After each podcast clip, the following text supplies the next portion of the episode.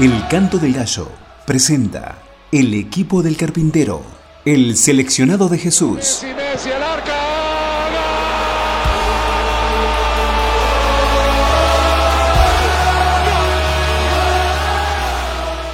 La vida de cada uno de aquellos llamados a cambiar la historia. 11 jugadores que se entregaron por el Señor, más uno que fue barra brava.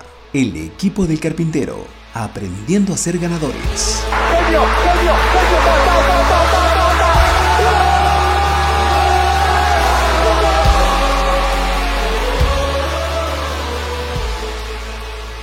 Hola, buenos días. Continuamos con esta serie, el equipo del carpintero. Hoy eh, hablaremos de Simón. Celote y publicano no van de la mano. Las lecturas, Mateo 10, 3 y 4, dice Mateo el publicano, Simón el cananista. Y en Lucas 6, 15 dice Mateo y Simón llamado Celote. Cuando Sergio Ramos era jugador del Real Madrid y Lionel Messi del Barcelona, ambos fueron enemigos acérrimos en la cancha durante años. Desde el 2021 ambos son compañeros en el PSG. Todo cambió cuando ambos tuvieron la misma camiseta. De la misma manera, en el equipo de Jesús, es paradójico encontrar dos hombres como Mateo el publicano y Simón el celote.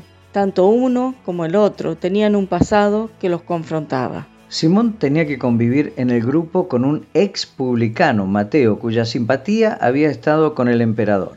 El equipo de Jesús había un ex amigo del César y un ex enemigo del César. Este discípulo era conocido también como el cananista, un galileo de trasfondo político revolucionario.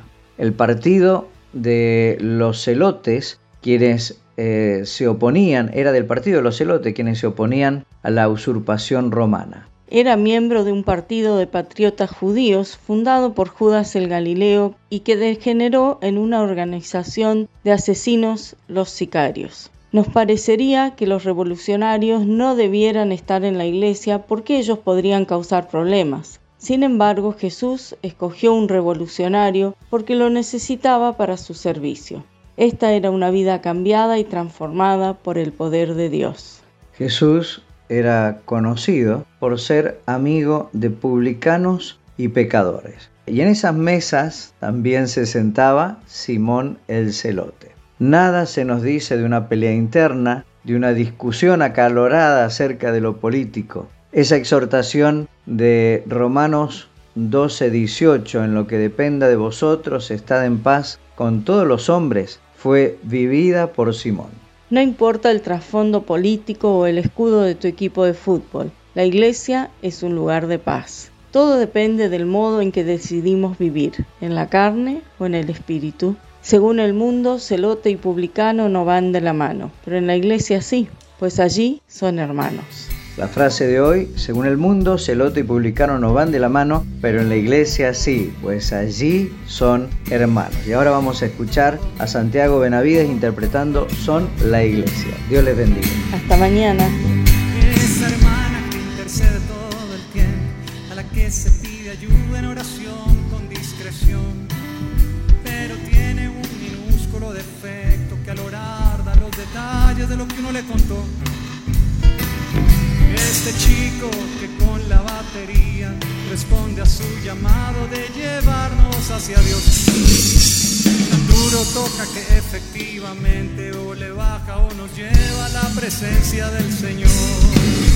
Son la son la iglesia. Vamos, este invento que a Jesús se le ocurrió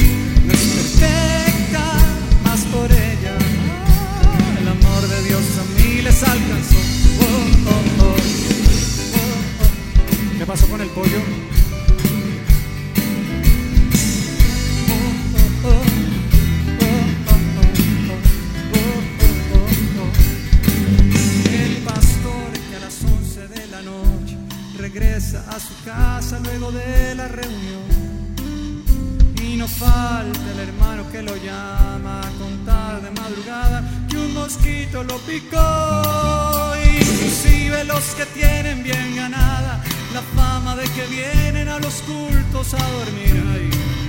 Y no es porque la cosa esté apagada, ellos duermen así. Venga, Marcos, viva.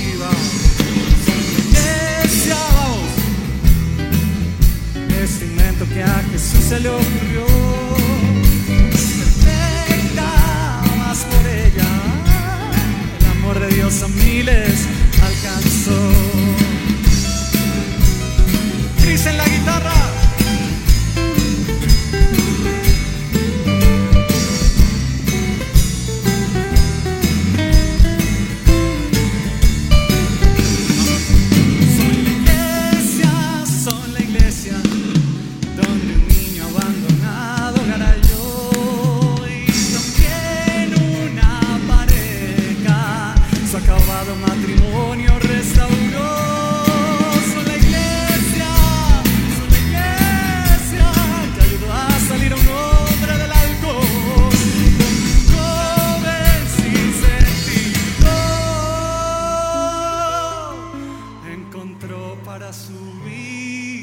La misión. Nuestra iglesia imperfecta, la familia espiritual que